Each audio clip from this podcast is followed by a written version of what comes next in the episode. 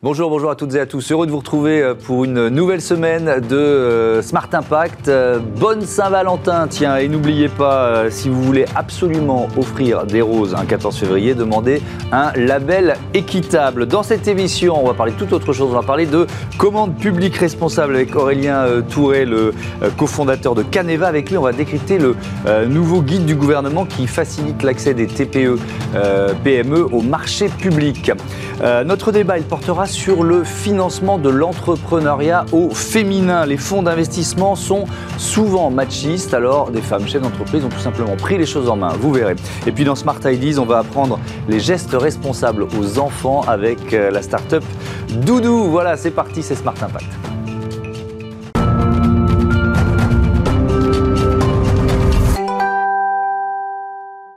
Bonjour Aurélien Touré, bienvenue. Vous êtes donc le cofondateur, dirigeant de Caneva, société de, conseil et d'expertise qui est spécialisée dans l'accès au marché public. Vous l'avez créé en 2007. Est-ce que ça a beaucoup changé depuis? C'est quoi en fait votre, euh, votre rôle, votre mission? Alors, beaucoup de choses ont changé, mais on, reste sur la même, la même approche. Euh, la commande publique, c'est 8 à 10% du PIB, euh, grosso modo 200 milliards. Ça mmh. concerne tout le monde, toutes les entreprises, tous les métiers. Et historiquement, on va dire, euh, les PME ont toujours été euh, les entreprises qui euh, croquaient un peu moins, qui avaient moins facilement accès à cette commande publique. Mmh. Et depuis 2006, depuis la création, en 2007 pour Canva, les choses ont changé. Et aujourd'hui, on considère vraiment quasiment un peu plus de 50%, 56% en volume et, un petit tiers en, valeur des PME consomment, enfin accèdent à cette commande publique. nous, notre métier, c'est d'accompagner ces entreprises, historiquement, depuis la création, les mm. TPE et les PME, de les prendre en main avec euh, des, modules quasiment d'externalisation. On va les positionner, on va répondre avec elles, on va répondre pour elles, mm. et on va les faire grandir sur, sur ce secteur, parce qu'on pense que c'est un vrai levier de croissance. Mm. Alors nous, on avait euh, trouvé 110 milliards d'euros de, du poids économique de la, de la commande publique, mais c'était 2020 euh, où vous éditez un site d'information qui s'appelle Marché public PME, marché au pluriel public au pluriel PME.com. Euh, est-ce que cette notion d'achat public responsable, là on, focus un peu, est-ce que c'est apparu il y a longtemps finalement ça? Mais finalement, oui. Euh, c'est-à-dire que depuis 2006, euh, c'est un peu le même débat que la dématérialisation. Et finalement, c'est un peu le, même sujet de fond. Mmh. Euh, oui, c'est quelque chose qui est, qui est, apparu donc avec cette grande réforme du, du, du, code des marchés publics, qu'on appelle maintenant code de la commande publique en 2006, où on a demandé aux acheteurs, on a demandé à l'État, aux collectivités, d'inclure des critères. Mmh. maintenant, on parle aussi de clauses environnementales, durables, de prendre en compte la RSE, la responsabilité sociale des entreprises, dès l'appel d'offres, dès la consultation. C'est vrai que depuis quelques années, euh, les entreprises déjà sont plus sensibles à ça, plus les moyens aussi de répondre vraiment dans les appels d'offres avec ces sujets-là, parce que finalement, avant, on pouvait demander, euh, il faut que l'entreprise aussi intègre ce sujet. Bien sûr. Il faut qu'elle soit capable de l'écrire. Qu'elle ait fait un bilan carbone, qu'elle sache d'où elle part, qu'elle ait un chemin, une stratégie. Donc c'était peut-être plus compliqué de répondre à ces appels d'offres pour beaucoup de PME ou TPE il y a, euh, il y a 5-6 ans, c'est ça? Oui, en fait, beaucoup percevaient ça comme un frein. Et tout l'enjeu était de leur dire non, c'est une opportunité. Ah Les grandes entreprises ne sont pas forcément meilleures sur tous ces sujets-là au moment de la conquête commerciale, au moment de la réponse. Mm. Donc se positionner une PME, une TPE et se dire bah voilà, moi je vais jouer cette carte-là parce que finalement je suis bon. Mm-hmm. J'ai une bonne méthode de recrutement, j'ai de la formation, j'ai investi, j'ai des labels, j'ai un bon bilan carbone. Ah, je peux gagner des points, parce que tout est une notion de, de, points, de gains. C'est une compétition, la réponse à un marché public. Oui, évidemment. Est-ce qu'il y a, des, des, critères qui sont vraiment bien établis de, de l'achat responsable? De plus en plus, de plus en plus précis. Donc, il faut savoir que pour répondre à un appel d'offres, à une consultation publique, on a des critères de pondération mmh. qui sont bien souvent connus en amont, et c'est normal, c'est les textes d'ailleurs. Mmh. Euh, c'est des critères, 5% sur tel sujet, 10, 15, 20, 30 sur le prix. Et euh, on doit essayer de faire en sorte que notre réponse euh, cale le mieux à ces critères-là pour tous les points. Et donc ces critères euh, sont de plus en plus découpés avec des, éléments environnementaux, sociaux, et on peut retrouver également des clauses. Les clauses, c'est une exigence. Et finalement, c'est ça qui émerge vraiment. Mmh. Il y, a aussi, alors moi je vois effectivement les critères environnementaux, limitation des impacts sur les, activités sur le climat, biodiversité, les enjeux sociaux, l'insertion des personnes éloignées de l'emploi, etc. Et puis il y, a aussi une, notion d'entreprise porteuse d'innovation. Ça c'est un élément important quand on répond à un, marché public, notamment avec ce critère d'achat responsable? Alors tout à fait. Euh, d'ailleurs, il y a eu euh, pendant le Covid, je crois, au début, et, ça, a été intégré dans les textes, euh, ce qu'on appelle le marché innovant, avec un seuil de 100 000 euros qui permet à un acheteur de lancer une consultation sans publicité et mise en concurrence. Mmh. C'est toujours nous, on, trouve ça toujours un peu spécial, mais cette notion d'innovation, elle est importante parce qu'elle rend accessible certains marchés, notamment aux startups. Nous, on a toujours eu beaucoup de startups en clients. Une startup, c'est quoi? C'est une boîte qui n'a pas trop de recul, qui a un an, deux ans d'existence, voire moins. Mmh. Et souvent, ces boîtes-là, quand elles venaient vers nous, nous disaient Mais je ne peux pas répondre. Mais si. Et au-delà même de répondre, il y a des attentes. Et on a des très belles success stories de startups qui se sont construites avec ou par le biais de la commande publique. Mmh. Donc en effet, euh, l'État, les collectivités sont beaucoup plus en attente de sujets de ce type-là et finalement mettent les moyens euh, d'y avoir accès. Vous avez des exemples justement de start-up qui ont, pu avoir comme ça euh, une, impulsion grâce à, à, une commande publique? Parce que finalement, le message qu'on fait passer là, c'est il faut oser. Il faut oser. Euh, c'est d'ailleurs, euh, il y a eu un guide qui s'appelait Oser la commande publique euh, il y a quelques années. Mmh. Il faut oser, il faut se positionner. Des exemples, euh, on, il y a une boîte qu'on a accompagnée pendant quelques années qui s'appelle YesPark, qui est une, très belle start-up mmh. sur le. Qu'on a reçu ici. Voilà, mmh. la gestion des parkings. Bah, elle s'est positionnée directement avec un, enjeu hyper précis auprès des bailleurs sociaux pour récupérer les parcs. Bah, ça, ça passe par la commande publique. Avant, c'était testé avec de la prestation de service quasiment et ensuite de l'appel d'offres. Et, la subtilité euh, des appels d'offres, c'est qu'on mhm. a aujourd'hui de plus en plus de contrats longs, de 3 à 4 ans. Et ça, ça offre de la perspective aux entreprises. Donc, si on revient au sujet d'une start-up, bah, finalement, euh, tout de suite, c'est le sujet de conquête commerciale. Mmh. Euh, donc le 3 février dernier, il y a, ce guide euh, que le gouvernement a publié, guide destiné aux, TPE-PME. Qu'est-ce qu'on y trouve dans, dans, ce guide? Beaucoup de rappels en fin de compte. Euh, un, guide avec beaucoup de récurrences d'informations dedans, mmh. des petits exemples plutôt bien construits, mais beaucoup de rappels. On, revient, enfin il revient sur des sujets clés. Qu'est-ce que c'est que la commande publique? Qu'est-ce mmh. que ça représente? Comment ça fonctionne? Où est-ce qu'on trouve les appels d'offres Est-ce qu'on peut rencontrer des acheteurs en amont? Ça s'appelle le sourcing. Mhm. Quelle est la notion de seuil, qui sont des points un peu techniques? Et puis, ces fameux critères et clauses, et comment je peux apprendre en amont à construire mon entreprise à partir de ces éléments d'évaluation pour conquérir la commande publique. Alors il y a quelques années, nous on avait édité des guides, par exemple, qui s'appelaient Comment répondre concrètement à des marchés publics, qui étaient très orientés euh, administratifs parce que le scope était encore là-dessus. Ah, c'est réglementaire, c'est administratif, c'est compliqué.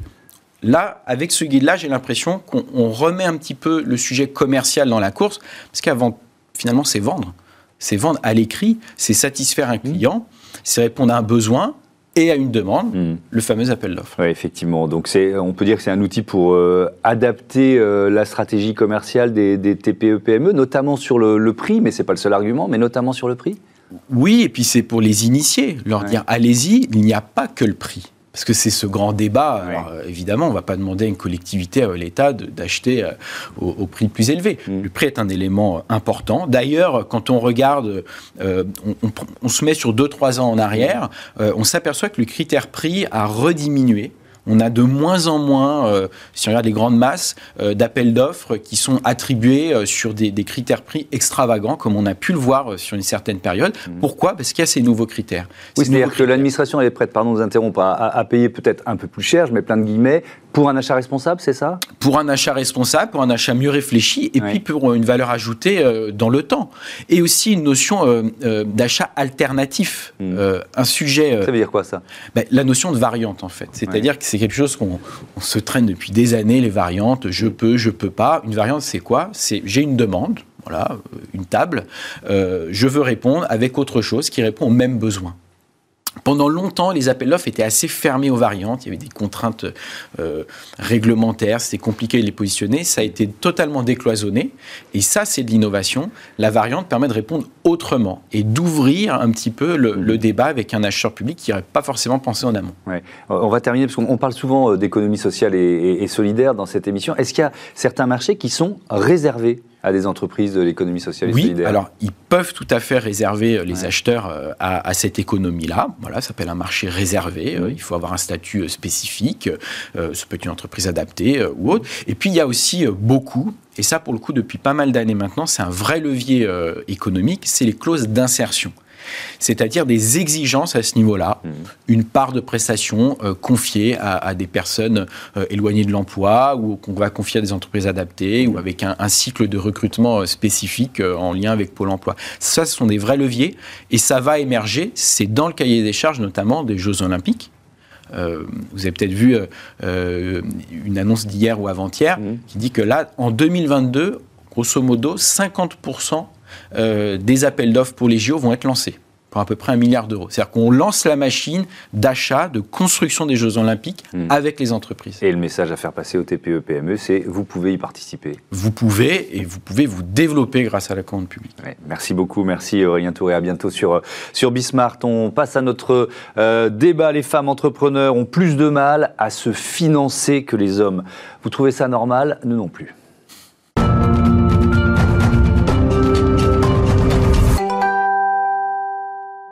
Notre euh, débat dans ce Smart Impact, je vous présente euh, mes invités. Émilie Daversin, bonjour, bienvenue. Vous êtes cofondatrice de VO2 Group euh, et cofondatrice de Leia Capital. À vos côtés, Claire Leblonfort, bonjour. Bonjour. La fondatrice de De Bon Goût. Allez, on prend deux minutes pour présenter vos entreprises De Bon Goût en quelques mots. Alors, De Bon Goût, c'est une marque de déco en ligne et le principe, c'est qu'on mélange le neuf et la brocante. Ok, très bien. Et on rentrera un peu dans le détail tout à l'heure.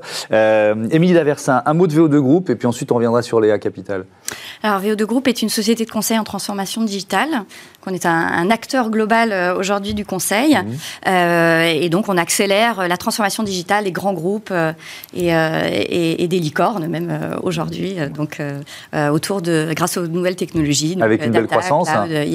Oui, on est champion de la croissance la 2022. On est mhm. septième de notre catégorie des boîtes de plus de, 30 millions en 2020. donc, à côté de, boîtes comme Théodo, Med6, etc. Bon, je, voulais le dire quand même parce que voilà, on est dans une, dans une mécanique de, succès. on, vous avait déjà invité pour présenter euh, euh Leia Capital et euh, euh, donc fonds de business angel 100% féminin. Oui. moi, je vais, je vais redonner un chiffre parce qu'évidemment, il y a plein de téléspectateurs qui sont là et qui n'avaient pas vu la première émission. Mais alors, il date et vous allez nous dire ça a évolué. C'est le baromètre Sista 2019 et dans ce baromètre, on trouve que les fondatrices d'entreprises lèvent en moyenne 2,5 fois moins que les fondateurs, voilà, auprès des principaux fonds d'investissement. Euh, moi, ça m'a d'abord fait tomber de la chaise et puis ensuite mis en, mis en rogne. Est-ce que c'est en train de bouger? Est-ce que ça s'améliore un peu? Ça bouge. Au début, je pense qu'il n'y avait pas suffisamment de dossiers euh, mmh. aujourd'hui. D'abord, les femmes sont formées. Il y a des initiatives comme Sista qui les accompagnent, euh, bien évidemment. Et puis, là, on voit apparaître, c'est ce que disait notamment mon amie Sophie Actiri de chez, chez Raise, mmh. disait on a 30% de dossiers féminins dans le deal flow. Donc, je pense que ça va bouger. Là, il s'agit de ces quelques mois, voilà, peut-être un ou deux ans on va voir vraiment les choses euh, hmm. se transformer.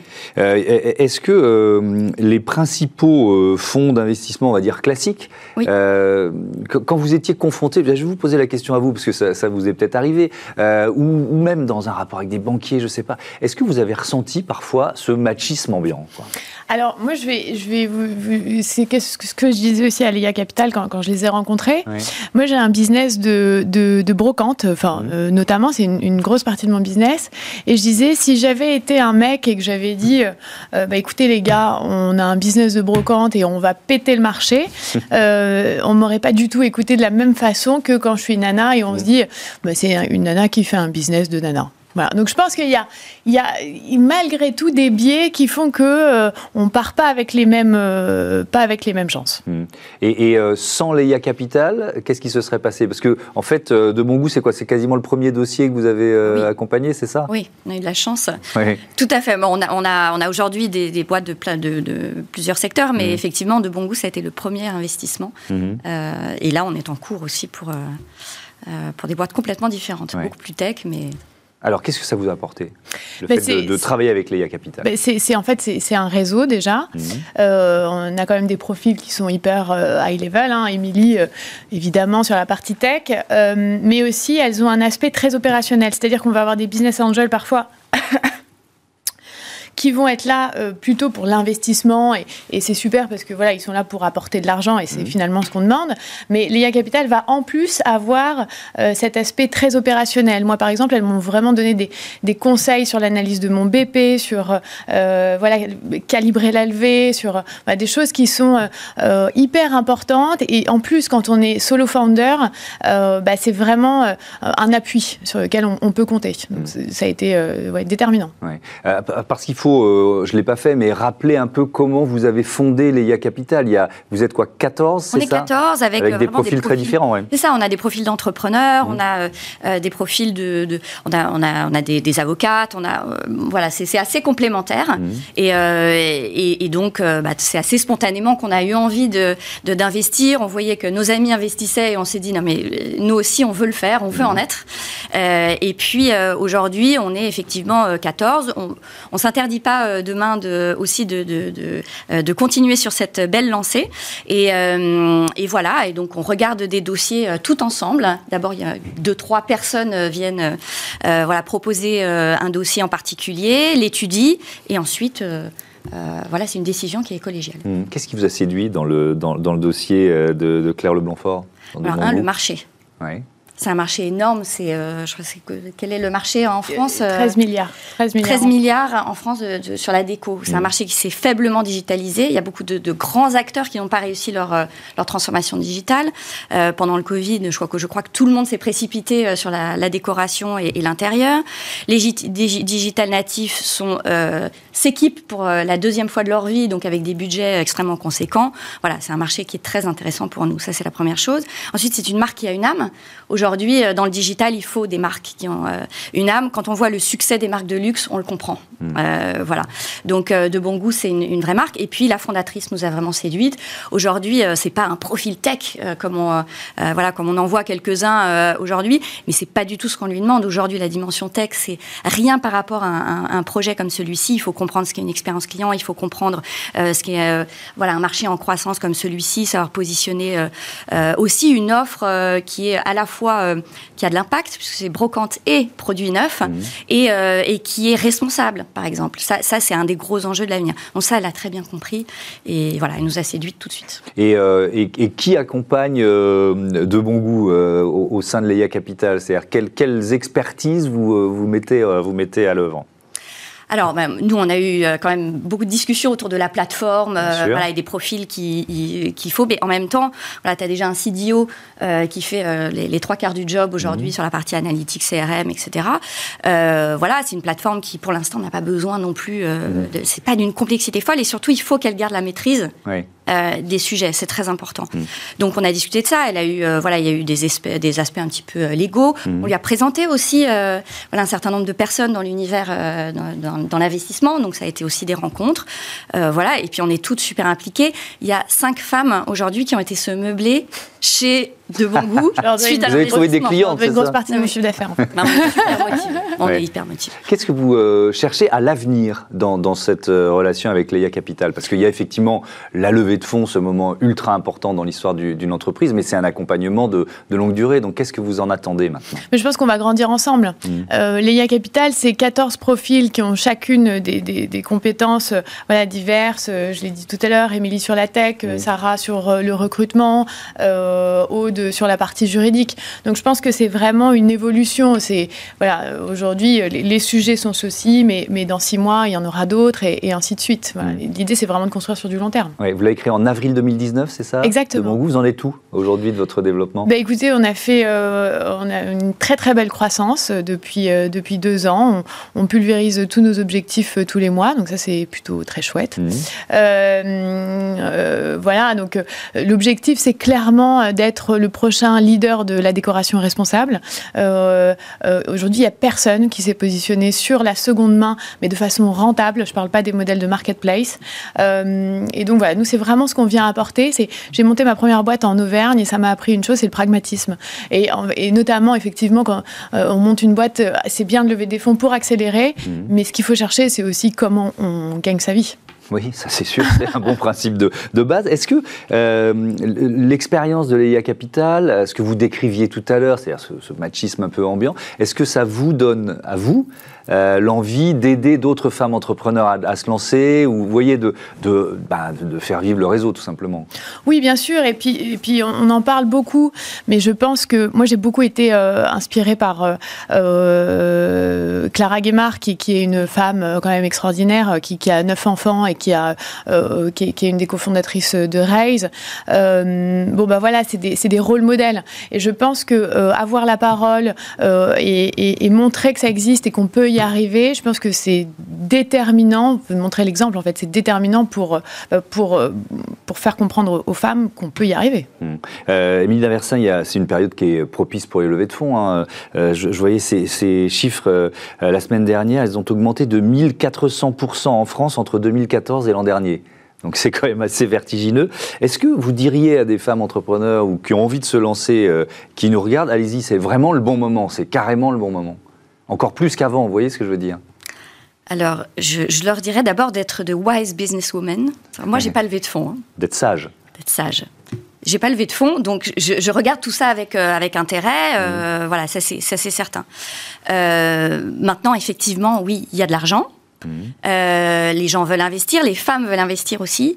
Il y a plein de secteurs qu'il faut absolument investir. Donc, on a vu quelques dossiers, notamment par exemple dans l'EdTech, il faut absolument que les femmes se mobilisent pour euh, les tech parce que c'est l'éducation de nos enfants. Donc il y a plein de secteurs qui sont à la fois euh, voilà très très très impactants et dans lesquels il faut investir et dans lesquels il faut construire de belles boîtes. Mmh. Et, euh, et, en même temps il y a, il y a voilà il y a de l'argent clairement disponible. Donc c'est le bon moment pour les lever. Par contre il faut vraiment que les dossiers il y a des codes il faut le, comprendre, le savoir. Il faut se rapprocher de, de, réseaux euh, de femmes qui accompagnent, et d'hommes qui accompagnent les femmes dans la rédaction du BP, mais aussi dans la construction vraiment de cette vision et de cette stratégie euh, de, moyen et long terme. Il faut que les dossiers soient solides. Mm. Parce que ce qui est clair, c'est que l'argent vient chercher de la croissance et pas simplement de l'impact ou une idée. L'idée, bon, voilà. Mm. Et je pense qu'il y, y, y a, il y a un petit delta là, il y a un, petit gap encore à, combler en matière de, qualité. De, euh, il y a, voilà, il y a des codes, il y a certains chiffres qu'on montre, certains, voilà, l'attraction c'est important. Mmh. Et donc, ça fait partie aussi des conseils que l'EIA Capital peut, peut donner. C'est quoi le prochain, euh, le prochain dossier là? Parce que vous en avez reçu pas mal depuis, euh, depuis de bon goût, j'imagine. Donc, ah, euh, on regarde la fintech responsable. Oui, c'est-à-dire Alors, on ne peut pas dire encore, mais, bon, sur le principe. On, reçoit, voilà, on, reçoit beaucoup de choses autour de l'investissement responsable. Je crois qu'il y a beaucoup de, citoyens aujourd'hui qui souhaitent mettre leur argent dans des établissements qui leur garantissent un investissement responsable derrière mmh. et qui ne financent pas certains pans de l'économie euh, qui sont euh, très décriés aujourd'hui. Voilà, il, il se passe beaucoup de choses de ce côté-là, donc on regarde. La consigne aussi est très intéressante. On revient euh, à des modèles voilà, un peu traditionnels, mais qui vont être très porteurs. Il y a plein de choses. Très intéressantes. Mais ben, on va suivre ça. Merci beaucoup. Merci, À, toutes les deux. On va continuer dans cette émission de soutenir l'entrepreneuriat au féminin. Ça passe aussi tiens, par le choix de nos invités. On essaye, on essaye, je dis bien, de se rapprocher de la, de la parité. C'est pas toujours facile, mais on, on tend vers la parité et ça tombe bien parce que ma prochaine invitée est une invitée.